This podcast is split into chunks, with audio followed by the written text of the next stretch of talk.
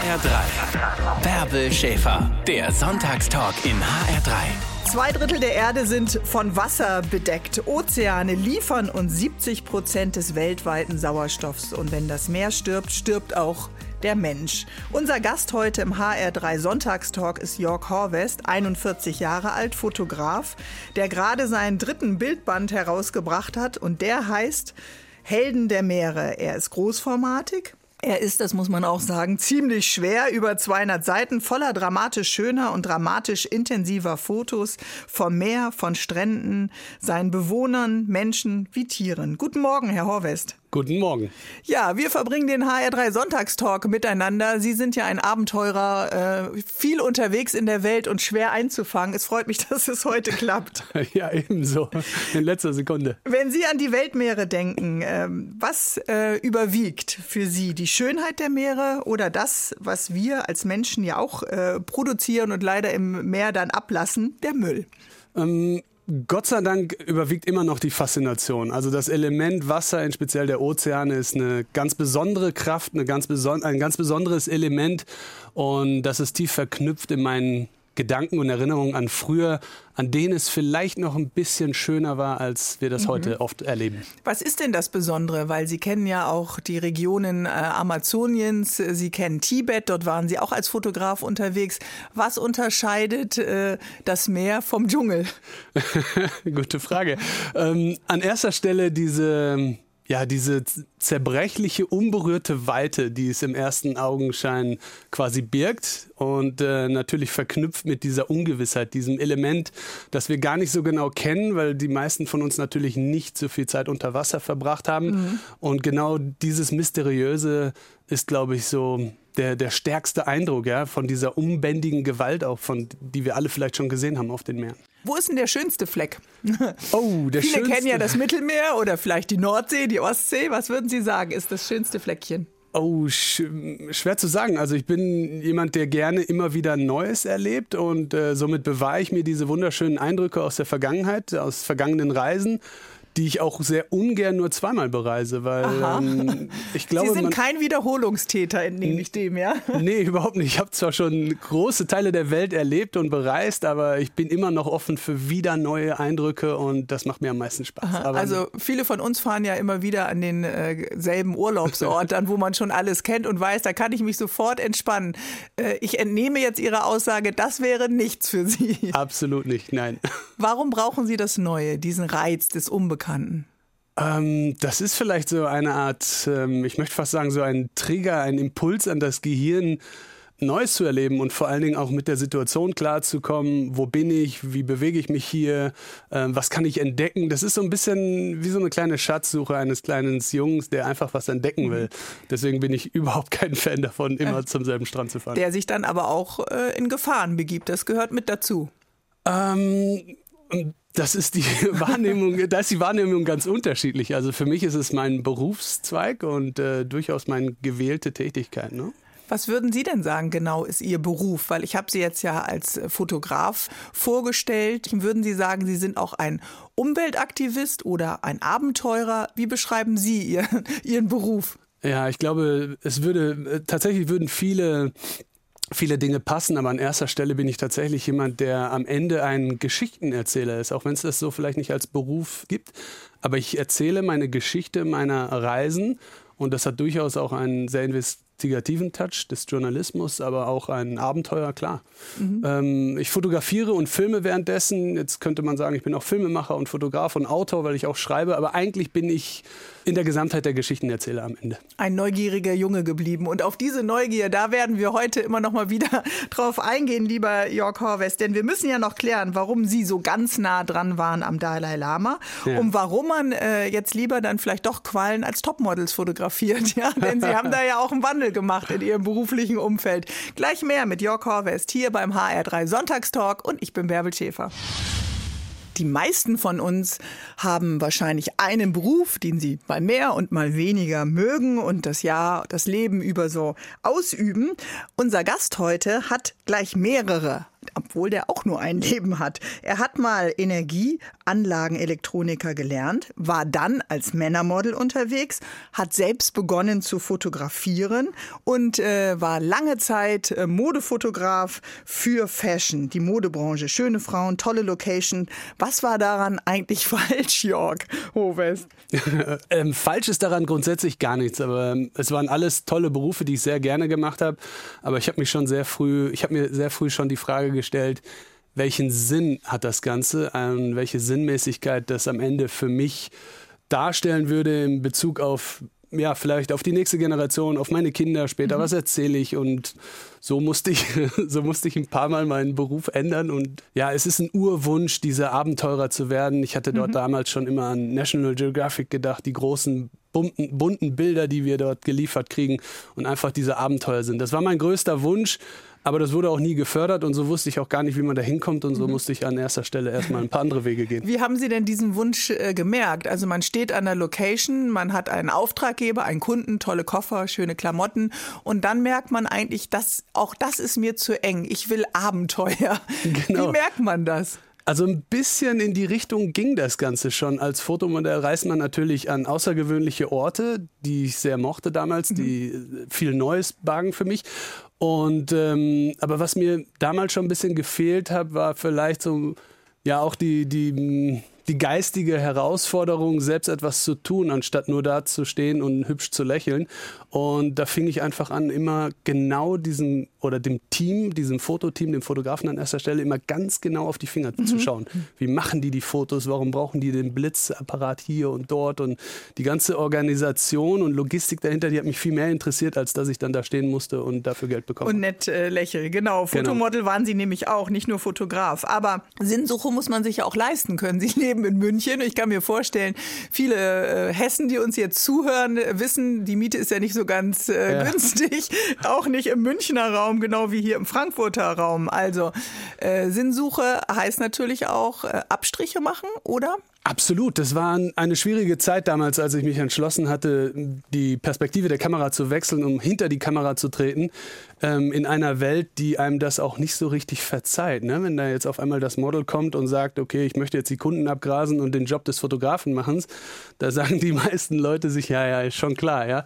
Und ähm, das heißt, ich war damals auf eine große Probe gestellt, habe mich anfangs äh, ganz sporadisch selbstständig gemacht mit einem eigenen Studio, äh, in dem ich fast öfters als Hausmeister fungierte, weil ich gucken musste, dass die Mieteinnahmen reinkamen und dann hatte ich dort irgendwie Yogakurse und äh, Babygruppen und alles Mögliche. Hauptsache, mir hat jemand die Miete bezahlt dafür, dass ich ein eigenes Studio betreiben konnte. Von den Aufträgen ganz zu schweigen. Das mhm. kam erst viele, viele Jahre später, in denen ich erstmal assistieren musste und äh, weiterhin in der Branche irgendwie blieb, aber noch nicht wirklich die Kunden hatte. Ne? Aber Sie haben Ihr Ziel nicht aus den Augen verloren und Sie springen über Mauern, die andere vielleicht gar nicht erst wagen zu erklimmen. Ist das Naivität? Ist das Kaltschnäuzigkeit oder was ist das?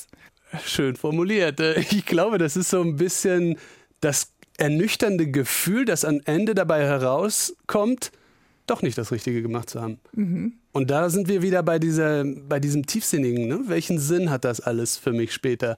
Und gerade in der Modebranche bewegt man sich in einer sehr, sehr kurzlebigen Zeit, in der man auch heutzutage in Anführungsstrichen nicht so sehr ein Alleinstellungsmerkmal herausarbeiten können, wie vielleicht vor in den 80er oder 90er Jahren, wo wir noch riesige Fotografen-Ikonen hatten. Ne? Das ist heute extrem schwierig. Peter Lindberg, ein bekannter deutscher Fotograf, ist erst in diesem Jahr leider verstorben. Der hat ja diese Topmodel-Ikonen der 90er geschaffen. Naomi Campbell, Claudia Richtig. Schiffer und so weiter. Mhm. Davon träumten wir alle damals. Aber heute, ich glaube, mit 500 Euro kann jeder zum ähm, Mediamarkt oder Saturn rennen, sich eine Kamera holen und das genauso versuchen. Mhm. Und genau da trennt sich die Spreu vom Weizen. Das heißt, der Druck dahinter in dieser Branche ist enorm, ja, und der mhm. ist wirklich enorm. Aber Ihr Druck war auch groß, sich äh, zu verändern und zu sagen, das ist nicht meine Welt, ich will bei mir. Im Grunde geht es ja darum, wenn ich Sie richtig verstehe, dass Sie bei sich ankommen wollten.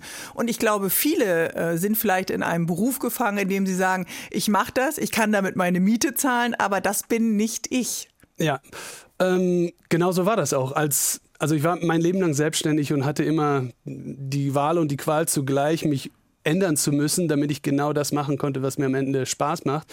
Und ähm, so war ich bis, ja, bis zu meinem 30. Lebensjahr ungefähr so in der Modebranche gefangen. Und das hat mir durchaus Spaß gemacht, aber diese, diese Oberflächlichkeit hat mich am Ende doch sehr gestört, weil das alles so, ja, so schnell wieder vorbei war und äh, man wieder von Null anfing und Tja. Jemand, der lange bleibt und der in keiner Modebranche ist, ist nämlich der Dalai Lama. Den haben Sie mit der Kamera begleitet. Sie haben sein Land kennengelernt und ich habe es eben schon angekündigt, wie das alles gekommen ist, dass Sie äh, einen wunderschönen Bildband 100 Tage Tibet äh, produziert haben. Darüber reden wir gleich, denn wir wollen alle natürlich wissen, ist der Dalai Lama wirklich so gütig, wie er immer lächelt?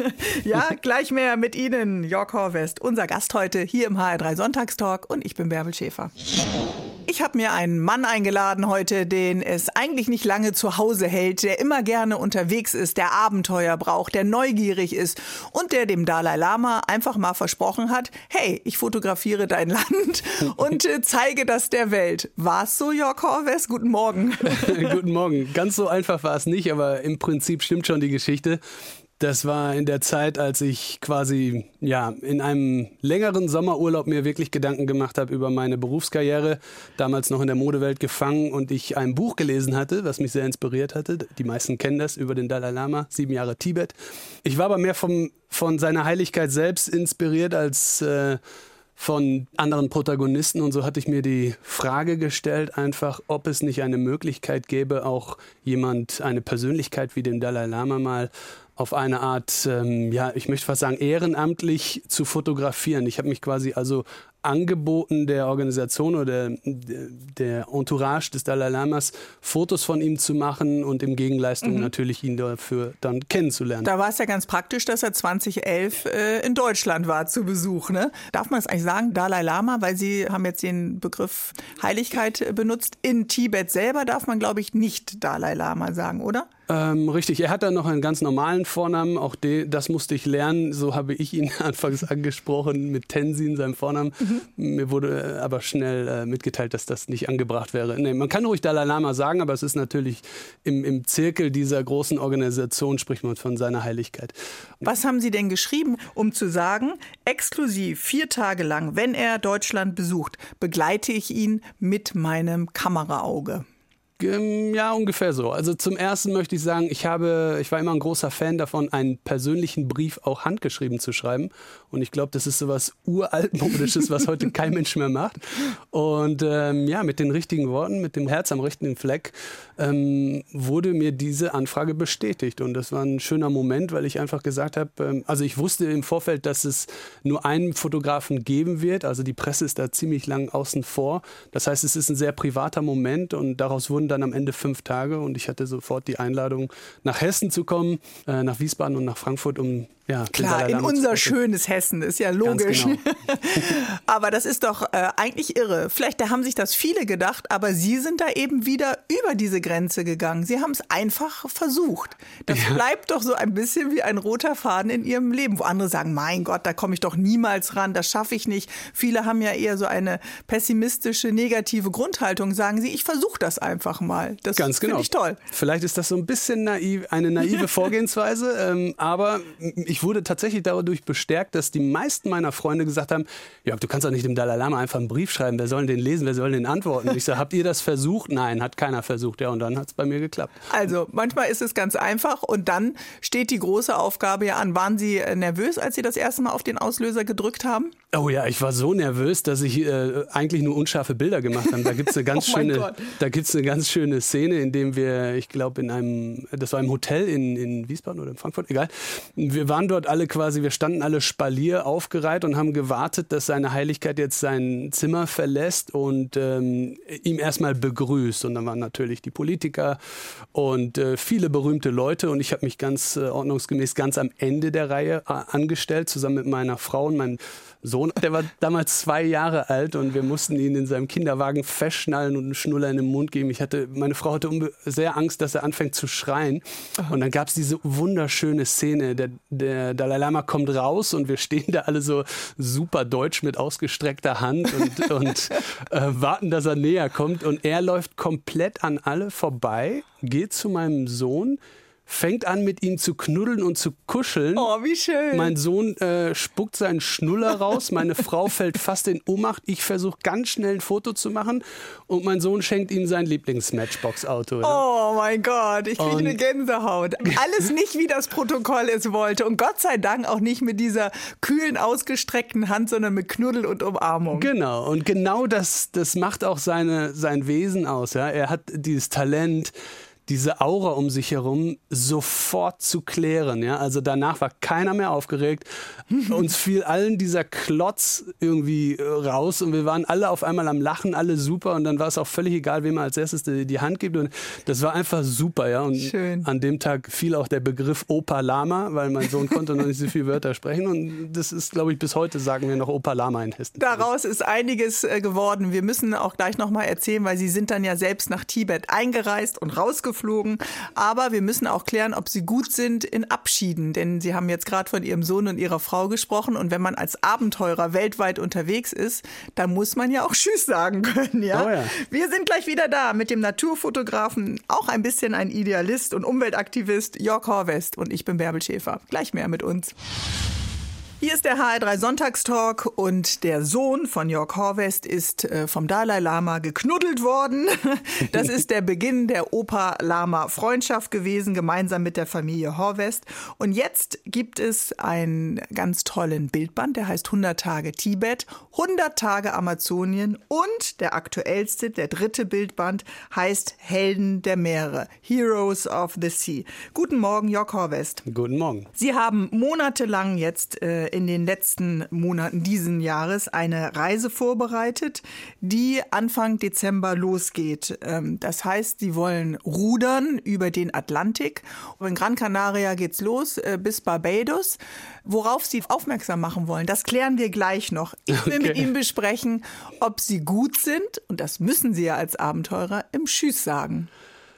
Ähm, ich glaube, ich bin gut weil ich mich in speziell jetzt, wo mein Sohn neun Jahre alt ist, ähm, sehr genau darauf vorbereite und ähm, sehr nah bei ihm bin und versuche, mich in seine Welt reinzuversetzen. Also für ihn wird es diesmal ein etwas schwieriger Abschied, weil er einfach jetzt ein bisschen älter ist. Aber genau aus diesem Grund versuche ich ganz, ganz viel Zeit mit ihm zu verbringen.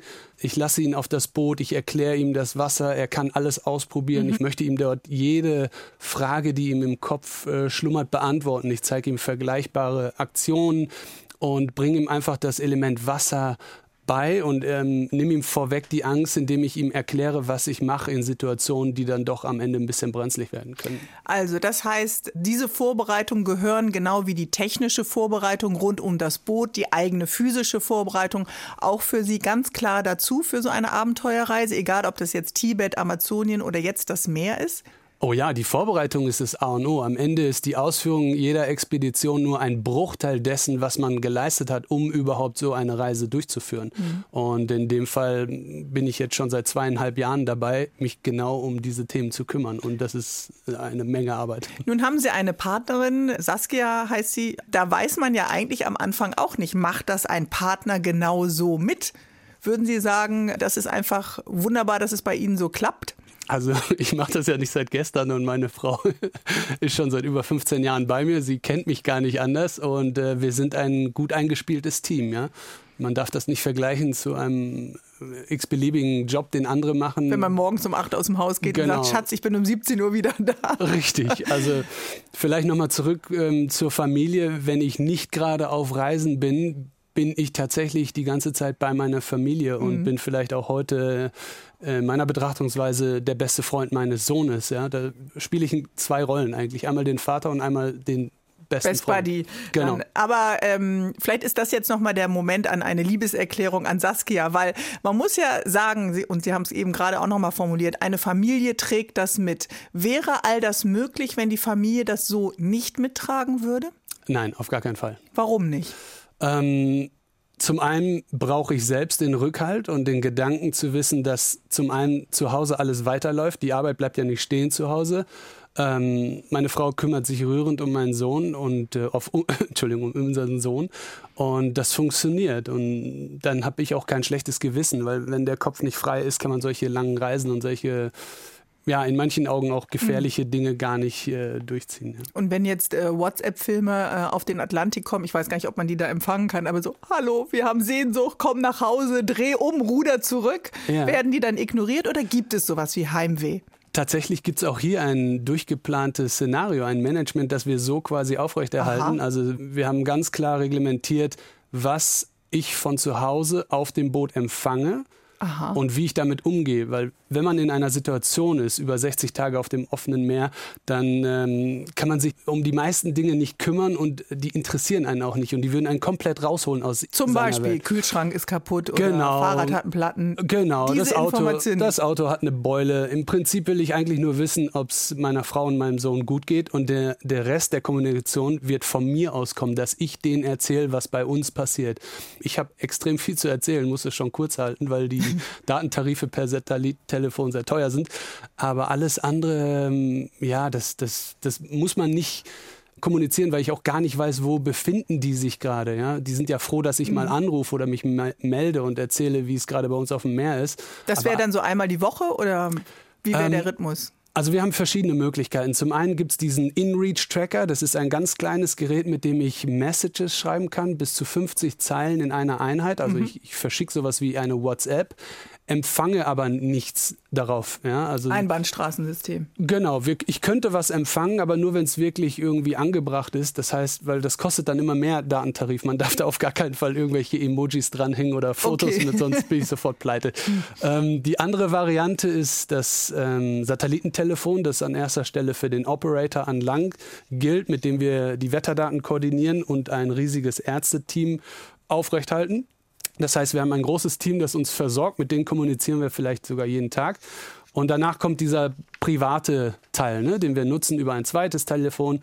Und danach gibt es eine ganz schöne Sache, die wir haben. Wir haben ein, ein, eine Möglichkeit, einen Satelliten anzuzapfen, um dort auch kurze Videos oder Fotos zu schicken. Aber das ist sehr komplex und das werden wir nur ein paar Mal machen. Ich denke da so vielleicht an Silvester oder Weihnachten ein paar okay. Grüße. Ne? Ich gebe Ihnen gleich meine Nummer, dann melden Sie sich auch mal. wir, können, wir können eine Live-Schaltung machen. Ja, okay, ja, das wäre cool. Das wird teuer. Ich merke schon, Kosten sind ein großes Thema, wenn man auf eine Expedition geht und wenn man das Abenteuer sucht, dann muss das ja auch finanziert werden. Und mhm. am Ende kommen daraus äh, grandiose Bilder und wir reden gleich weiter mit Jörg Hoves, der kurz vor dem Aufbruch ist. Gran Canaria geht's los und dann quer über den Atlantik, 60 Tage den Naturgewalten ausgesetzt. Wahnsinn. Ich freue mich auf meine Badewanne. Bis gleich, Herr Horvest. Hier ist der HR3 Sonntagstalk und ich bin Bärbel Schäfer. Unser Gast ist heute Jörg Horves. Der hat äh, unter Wasser einen grandiosen Bildband fotografiert, aber auch über Wasser. Unter Wasser sieht man zum Beispiel einen Pottwal, ich glaube groß wie ein äh, Reisebus, der im Wasser vor ihm schwebt. Man sieht wunderbare bunte Fische in noch bunteren Korallen. Es gibt aber auch die erschütternden, die aufwühlenden Bilder. Ein Strand aus Plastikmüll, ein Weißstorch fast komplett gefangen in einer Plastiktüte, eine Meeresschildkröte, verheddert verheddert in einem Fischernetz. Jörg Horvest, guten Morgen. Sie guten begeben Morgen. sich auf eine Atlantiküberquerung und wollen auf dieses Thema aufmerksam machen. Ganz genau. Das ist quasi wie eine Art Promotion-Aktion. Ja? Man stellt man sich so vor, andere drucken einen Flyer und bewerben damit ihr Unternehmen und wir machen was etwas Größeres. Wir rudern einmal über den Atlantik, um auf dieses vorgelagerte Projekt Helden der Meere dahingehend Aufmerksamkeit zu schaffen. Wer genau. wird Ihnen folgen? Gibt es dann so eine Art äh, Podcast? Gibt es einen Blog oder wie kann man das äh, mitbekommen? Denn 60 Tage lang werden Sie ja berichten vom Meer. Ja, also man kann das zum einen über meinen Instagram-Account äh, verfolgen oder über die Webseite heroesofthesea.com und dort gibt es ein Tracking-System, das uns äh, in der Position zeigt, in der wir uns gerade befinden und auch ein Blog und da werden auch Videos geschaltet. Alles andere machen die Medien dann von selbst davor und danach. Genau. Ihre wievielte Expedition ist das als Abenteurer? Ich würde sagen, es ist erst die dritte große Expedition, mhm. die ich als solches so weit ausarbeite, dass äh, der Zuschauer davon was hat im Sinne von Filmen und Büchern. Aber natürlich gab es auch viele, viele kleine Expeditionen, aber das war so ein bisschen das Annähern dieses Berufsfeldes. Mhm. Diese Expeditionen sind ja nicht kostenlos. Man braucht ein ganz besonderes Boot. Das ist ja nicht das Schlauchboot, was wir vielleicht im Sommerurlaub äh, mal für die Kinder aufblasen. Wie finanzieren Sie so etwas? Es ist ein Ruderboot. ein richtiges Ruderboot. Das heißt, äh, Muskelkraft ist angesagt, oder? Ganz genau, ganz genau. Ähm, das, ja, solche Unternehmungen gehen natürlich nicht ohne die nötigen Sponsoren. Das heißt, wir haben ähm, viel Arbeit darin verbracht, Sponsoren zu finden, Kooperationspartner zu suchen, die einen Mehrwert dadurch haben, ähm, sich selbst darzustellen mit ihren Produkten, mit ihren Firmen, einfach ähm, auch im Sinne der Nachhaltigkeit für etwas zu tun für dieses Projekt zur Rettung der Meere. Genau. Was äh, sind denn die Helden äh, der Meere? Wenn man sagt, okay, es gibt über Crowdfunding, es gibt über Sponsoren, denen das Thema Nachhaltigkeit dann wichtig ist, dann wollen sie ja konkret auf etwas aufmerksam machen, auf die, die schon helfen, das sind ja die Helden der Meere, oder äh, auf das, was uns äh, so dramatisch äh, berührt, die Bilder, die wir alle kennen und die wir eben auch verursachen, weil wir alle selbst noch so viel Plastik produzieren, nutzen, kaufen. Genau. An erster Stelle muss man sich das so vorstellen. Also wir erleben im Moment eine Flut an negativen Eindrücken durch die Medienwelt, ähm, die darauf abzielen, unseren Planeten zu, äh, zu zeigen, wie er zerstört wird, wie, was wir getan haben, unsere Vergangenheit etc. etc. Aber ich bin der Meinung, dass es an der Zeit wird, endlich etwas Positives zu schaffen, indem wir Lösungen äh, vorbereiten, indem wir neue Pioniere, neue Innovationen finden, um diesen Ist-Zustand heute zu verbessern und natürlich auch für die Zukunft zukünftigen Generationen. Und dahingehend habe ich mich auf die Suche gemacht. Ich habe nach Lösungen gesucht und diese Lösungen sind wir selbst. Der Mensch selbst ist die Lösung. Im Einzelfall kann man das oft sehen. In, in vielen äh, Ländern dieser Welt werden viele tolle Sachen gemacht und diese Helden unterscheide ich dann in, in Erfindungen, in Pioniere, in Gruppierungen, in Aktivisten, in Leute, die einfach nicht aufgeben, daran zu glauben, ihre Umwelt besser zu machen. Und das wird funktionieren. Einige dieser Helden werden wir gleich im Einzelnen nochmal vorstellen, Herr Horvest. Aber man kann eben auch sagen, einige handeln und andere machen eben weiter wie bisher. Ganz genau.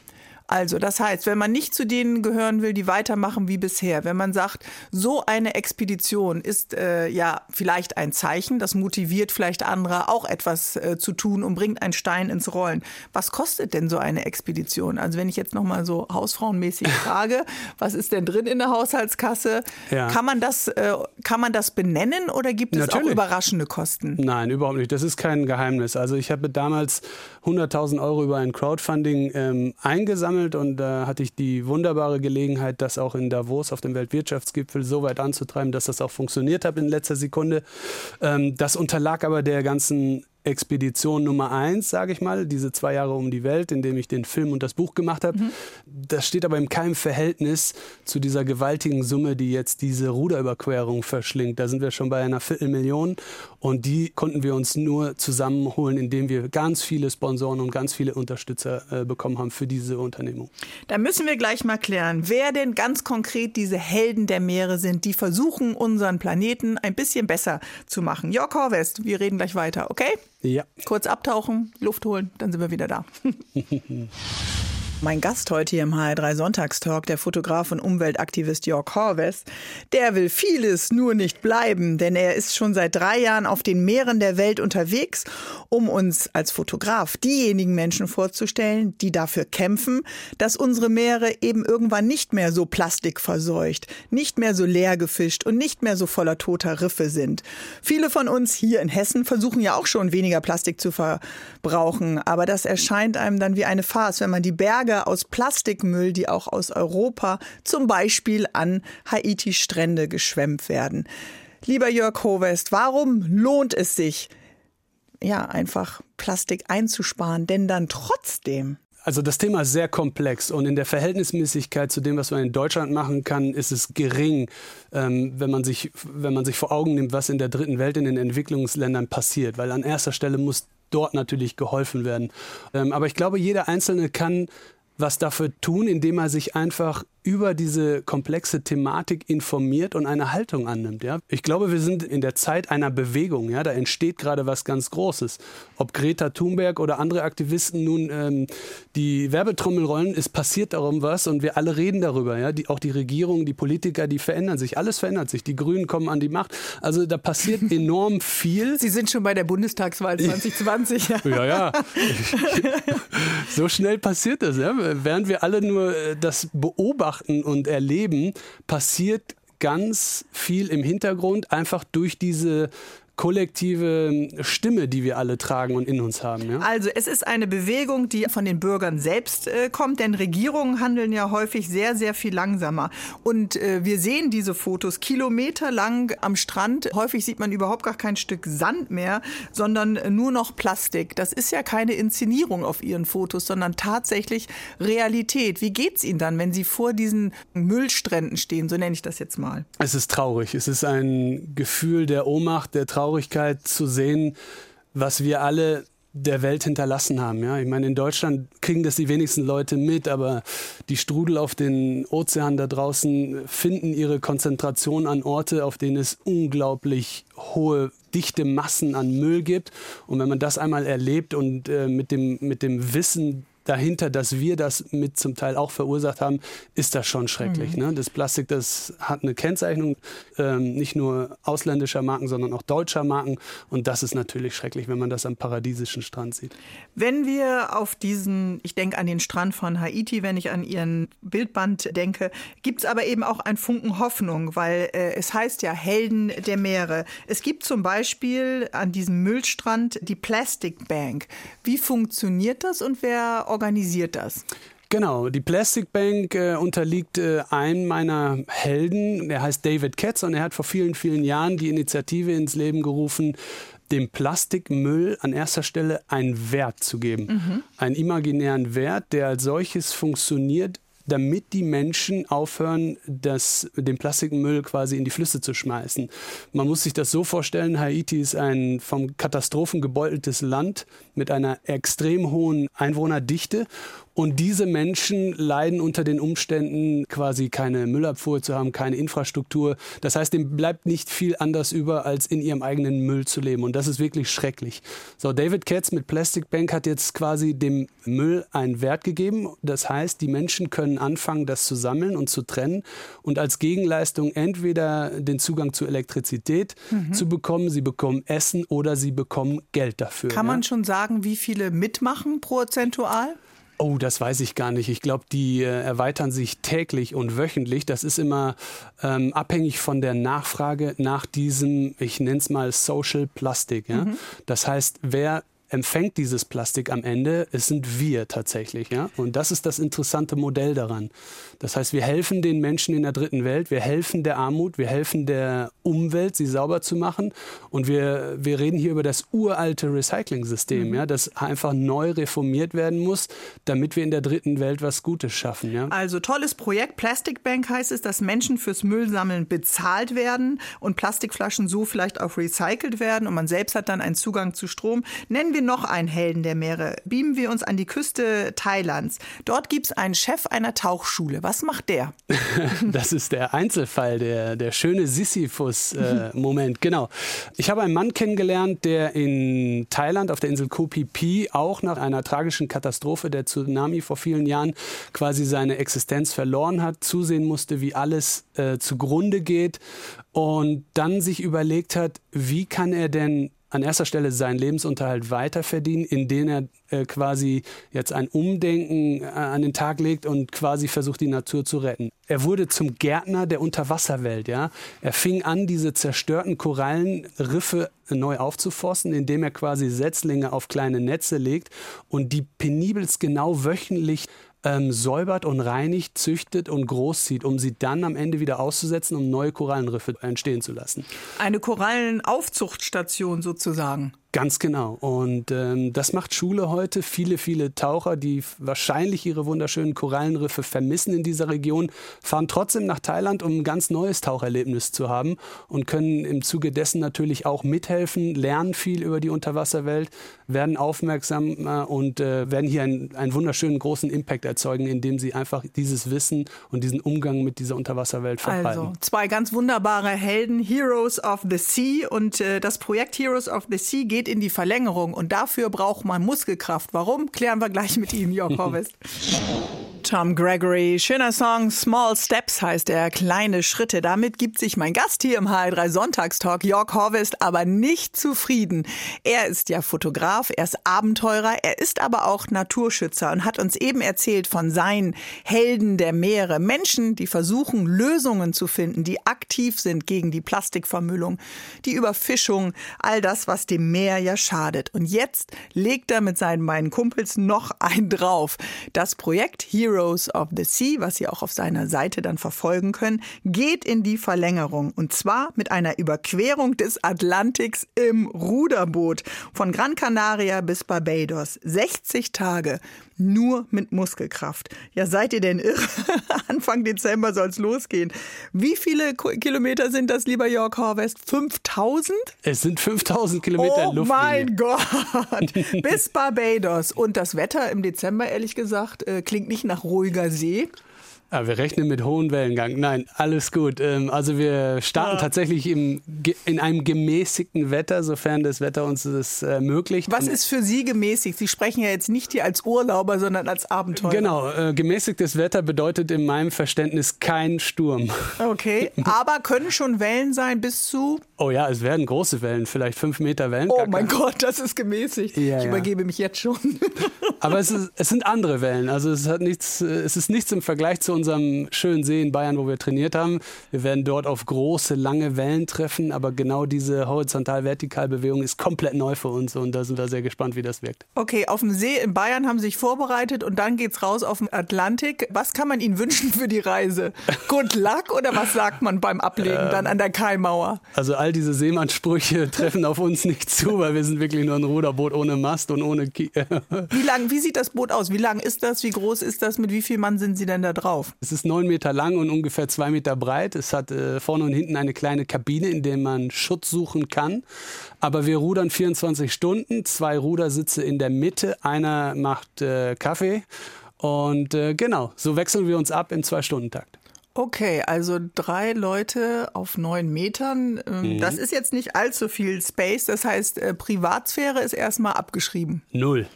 Null.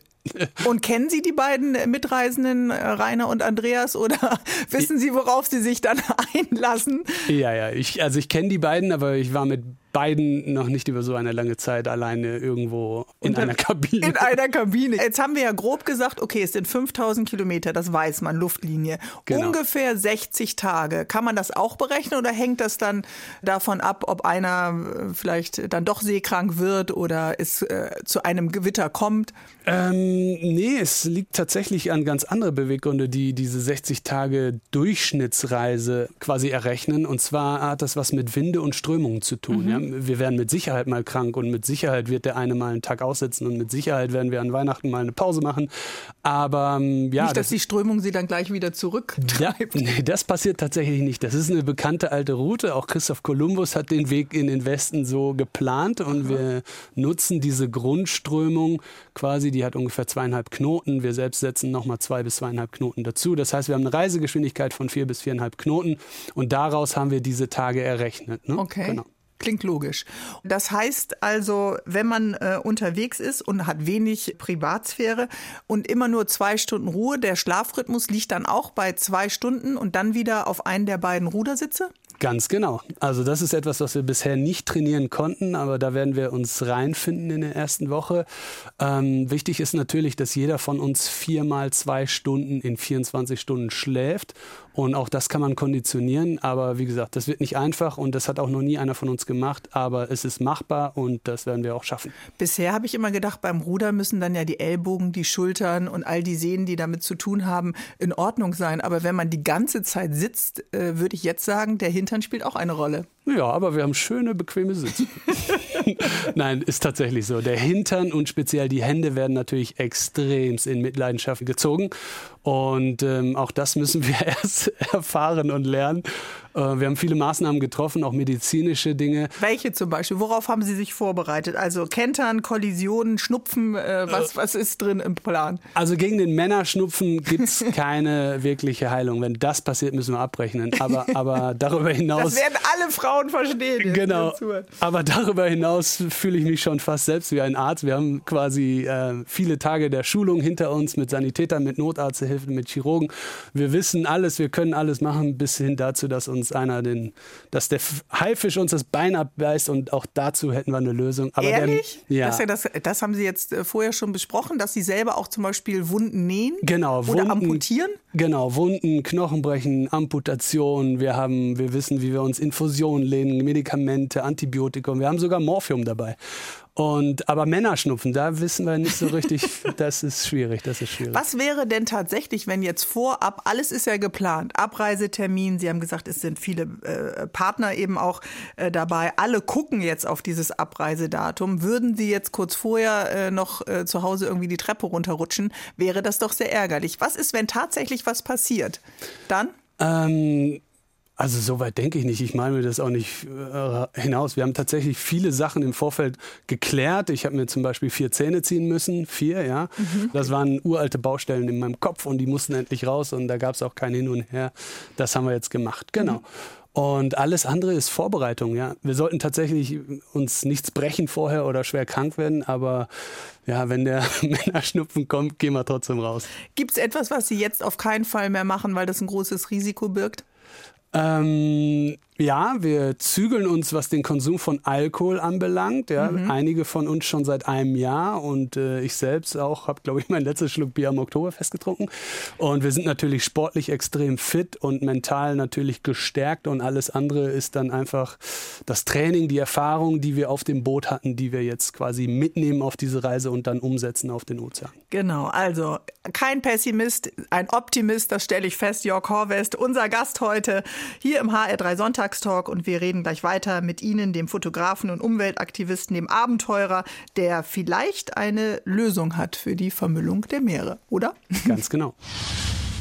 70 Prozent des Sauerstoffs auf der Welt liefern die Ozeane. Aber an vielen Stellen stimmt es eben schon lange nicht mehr. Das Ökosystem Meer ist aus dem Takt gekommen. Überfischung, Müllstrudel so groß wie ganze Staaten, ausgeblichene, abgestorbene Korallenriffe, Wale verenden an kiloweise Plastik im Bauch. Jörg Horvest ist heute mein Gast im HR3 Sonntagstalk und stellt uns die Helden der Meere vor. Menschen, die sich eben damit nicht abfinden wollen, die handeln. Ich kann jetzt nicht persönlich Monate monatelang äh, auf der Sea Shepherd anheuern oder mit Ihnen äh, über den Atlantik rudern, weil da sind alle Plätze schon besetzt, lieber Jörg Horvest. Aber ich frage Sie, können wir, wir Hessen, etwas tun?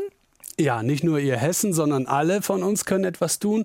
Und zwar einfach, dass wir uns über der Komplexität dieses Themas Gedanken machen, uns informieren, nachhaltige Produkte konsumieren und vielleicht sogar unseren Konsum ein bisschen einschränken. Wir wissen heute, dass der Fleischkonsum gar nicht so gesund ist, auch wenn wir es so gerne mögen. Aber es gibt an vielen Stellen Dinge, kleine Stellwerke, die jeder von uns machen kann. Aber an erster Stelle ist es natürlich Education, informieren.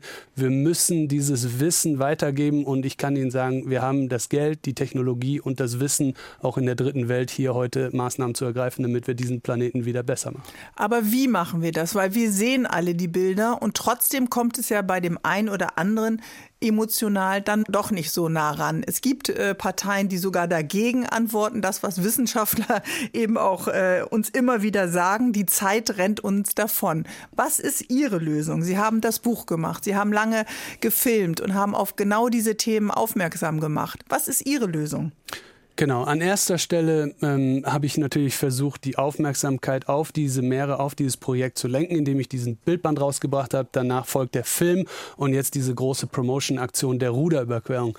Dass ich genau damit aber nicht die Ozeane retten werde, ist mir völlig klar. Deswegen habe ich im Hintergedanken eine Mission, die schon ausgearbeitet ist. Es ist eine globale Datenbank im Internet unter dem Namen heroesofthesea.com wird an dem Tag unserer Rückreise oder der Ankunft in Barbados diese Webseite umgeschaltet und birgt eine Datenbank voller Lösungen für die Menschen.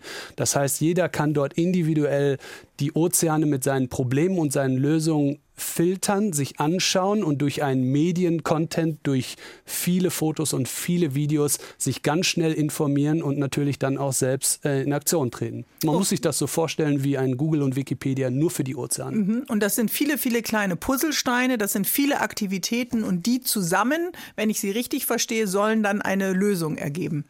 Es ist die Lösung der Informationsquelle. Sie mhm. hatten ja gerade gesagt, wir wissen gar nicht, was wir tun sollen. Das heißt, wir greifen hier an erster Stelle auf eine Informationsplattform, die einfach Licht in dieses große äh, Summasorium bringt und quasi aufklärt. Ne? Wir sind fast am Ende unserer Sendung und Sie sind kurz vor Ihrem Aufbruch äh, bei der Atlantiküberquerung. Das ist hart, aber noch härter ist unser Fragenhagel. Sind Sie bereit, Jörg Horvath? Natürlich. Wenn Sie eine Million Euro geschenkt bekämen für ein Abenteuer, was würden Sie tun? Dann würde ich äh, an erster Stelle diese Datenbanken noch schneller mit noch mehr Kapazität, mit noch mehr Manpower ausbauen, damit wir noch schneller Zugang haben. Und was davon übrig bleibt, würde ich damit verbringen, genau diese Helden, die ich dort aufliste, alle selber zu besuchen, um ähm, quasi mit denen zu reden. Wann haben Sie Ihr letztes Getränk aus einer Plastikflasche konsumiert? Ähm, das war heute Morgen aus meinem Soda-Stream, weil ich filter mein Wasser selbst mit Leitungswasser und dafür nutze ich eine Plastikflasche. Wenn Sie mit dem Ruderboot unterwegs sind auf dem offenen Atlantik, es kommt ein Gewitter, dann dann freue ich mich und versuche alles bereit zu äh, haben, was ich gelernt habe und mit meinem Team da durchzufahren. Angst kenne ich nicht, weil Angst bedeutet Leben. Angst ist ein wichtiger Schutzmechanismus unserer Fähigkeit, die wir vielleicht schon an vielen Stellen längst verlernt haben. Und für mich birgt Angst eine Herausforderung, die ich gerne meister. Am meisten freue ich mich auf? Auf das, äh, die Rückkehr nach Hause, um wieder meine Familie zu sehen. An meinen Mitreisenden Rainer und Andreas mag ich? Ähm, mag ich die unterschiedlichen Charaktere. Ich glaube, wir sind so grundverschieden, das wird lustig. An meinen Mitreisenden Rainer und Andreas befürchte ich, dass es auch mal unschöne Momente, Tage, Diskussionen vor allem gibt. Aber die müssen wir demokratisch ausloten. Das wird lustig. Drei Männer auf dem Meer, das bedeutet? Das bedeutet, wir sind jetzt schon Freunde und wir werden Freunde fürs Leben und begeben uns auf das größte Abenteuer für uns alle. Okay, auf dem offenen Meer, worauf äh, kann man sich da verlassen? Auf den Wind und auf die Strömung. Ich danke Ihnen, Jörg Horvest. Wir schicken Ihnen alle Hessen jetzt hier eine riesige Ladung Rückenwind und hoffen, dass Sie ganz gesund in Barbados dann ankommen mit Ihren Mitreisenden und wünschen Ihnen ja viele spannende Momente und sehr viele Informationen, von denen wir dann auch was haben auf dieser Reise. Ihr neuer Bildband heißt Helden der Meere und unsere Sendung, die wir jetzt hier beide zusammengestaltet haben, kann man natürlich heute Nachmittag im Podcast schon wieder abhören auf hr3.de und äh, sage ich mal Tschüss oder was sagt man? Ja, Ahoi? Tschüss. Oder? Ahoi, Jörg. Ahoi, lieben Gruß an alle Zuhörer. Ja, Vielen Dank. Danke Ihnen. HR3. HR3. Die mit den Lieblingssongs.